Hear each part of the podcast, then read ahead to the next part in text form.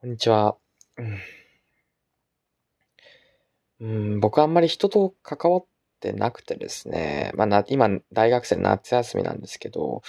まあ、話す人がいないんですよね。で、話す人がいないとですね、ちょっとどんどんと、頭がおかしくなってくるんですよ。で頭がおかしくなってくるの代表、なんだろう、の最たるものとしてですね、あの、言葉が信じられなくなってくるんですよね。具体的に言うと、例えば、人生で大事なのは勇気と根気と元気だ、みたいな、そういう知恵ですかね。が、信じられなくなってくる。そもそも勇気ってなんだっけ？勇気とは勇ましい、なんだっけ？困難に立ち向かう気概だ。え、気概ってなんだっけ？みたいな、そういう、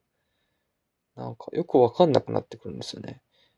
文法知識はこれが合ってるのか、いや合ってないのか、いやそうなのか、みたいな。なんだかよくわかんないような、おかしな状態になってくるんですよね。で、これがなんで起こるのかっていうのはですね、今はまあ落ち着いて、それについて考えることができるってなってるんで、それを分析するとですね、あの、うんとね、うんと、なんだろうな。言葉を信じるためには、その言葉によって作られたものを、の上に視点を置く必要があるからだと思うんですよ。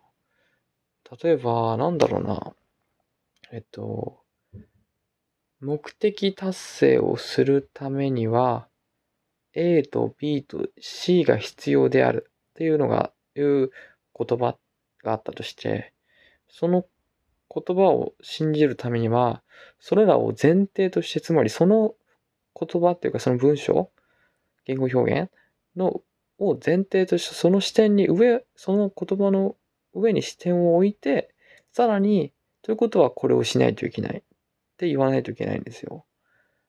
で、さっき言った通りの言葉が信じれてない状態っていうのは、その、なん、この言語表現え、目的を、ある目的を達成するためには A と B と C を達成しないといけないって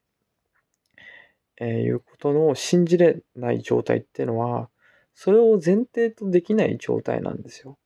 だからその言葉の上に乗る視点を乗っけることができずに、その下に視点をが向いたままで、この、これは何なんだろうみたいな。この言葉は何なんだろうってずっとそこで見てるんですよ。だから、その、そこから先に進めずに、その言葉が信じれなくなってくるんですよね。じゃあどうして人と会わなくなったらそうなってしまうのか、言葉が信じれなくなるのかっていうと、あの、人と会ってる、人と会うと自然と会話をしないといけないわけですよね。会話をしないと気まずくなるから。で、会話をするためには、なんだ、どんどんどんどん言葉っていうのをキャッチボールしていかないといけないんですよ。だから相手がの投げてきたボール、ボールってのはもちろん言葉なわけですよ。で、それらのこと、ボールを返すためには、その言葉の上に視点を置いて、そこから自分が見える景色は何かっていうのを考えて、それをさらに投げるんですよ。で、向こうも同じようなことをしてっていうのを繰り返していくんですよね。だから、自然とその、なんだ、ボール、だからつまり言葉自体に、言葉その言葉の下に視点がいかずに、その言葉自体をなんか信じないってことができないんですよ。つまるところ、ネガティブモチベーションが働くため、そうせざるを得ないような状態になって、えー、言葉を常に信じてるんですよね。だから、あの、人と会う時ってのは、言葉を信じることができると。逆に、人と会わずにずっと一人でいると、その会話をしなくていい。からネガティブモチベーションが働かず、えー、言葉を信じる必要がなくなってしまうと。